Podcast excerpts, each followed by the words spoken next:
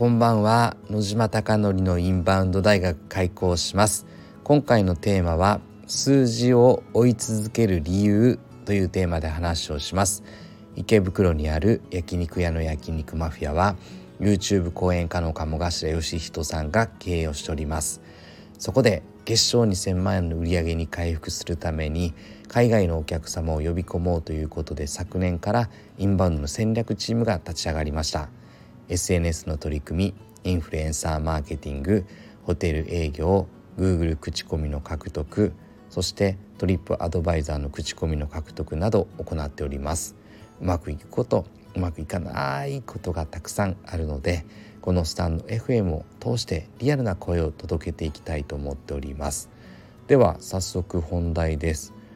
今回は数字について語りたいなと思っております。焼肉マフィアではありとあらゆるデータを取っていてどうすれば売り上げが上がるのかということを可視化しております。例えばその一つとしてインフルエンサーマーケティング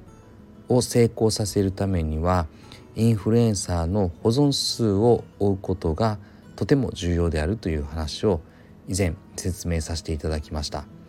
それは売上との相関関係を見ていてどういった数字なのかなということをさまざま計測していくと何が最も大事なのかということを見ることができますこのようにさまざまな視点で売上と紐付けをしながらどこが一番大事なのかなということを見ております。で今回伝えたかったのは今日ですね数字を分析していた時にあれ？ちょっとおかしいんじゃないか異常値なんじゃないかっていうのが出てきましたそれは何かというと検索ボリューム数という数字です検索ボリューム数とは Google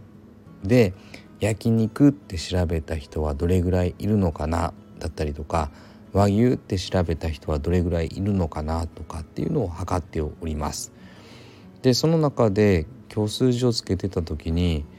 10月11月のデータがあれ？入力し間違ったかなっていうぐらい変な数字が出てきました。でそれは焼肉ニアミーという言葉で焼肉ニアミーとは私の近くの焼肉屋を探す時に使われている言葉です。でそれが10月にバンと伸びてさらに11月にすごく大きく伸びておりました。で具体的にはどんな数字かというとまず日本全国で見ると焼肉ニアミーというのが11月時点ではいくつだ11万か。そしてその前の月の10月が7万4,000でというようにバンバンと伸びていっております。東京都で見た時にも焼肉ニアミーというのは10月は2万7,000だったのが11月は4万500まで増えております。このように大幅な伸びが今焼肉ニアニアミーには出ているので今日の本題ですが数字をずっと追い続けると異常値を発見することが発見または体感することができると言った方が正しいでしょうか。なのでこれをずっと繰り返してもう1年ぐらいずっと数字をつけているので異常値が出た時にピンとアンテナを張ることができます。そうすると異常値があるのでそれはいい異常値なのかどうなのかっていうことを判断しながらそこからいい異常値であればいかに経営に営業に生かしていくことができるのかっていうことを考えていくことができます。おそらく経営者の方だったらイメージできると思うのですが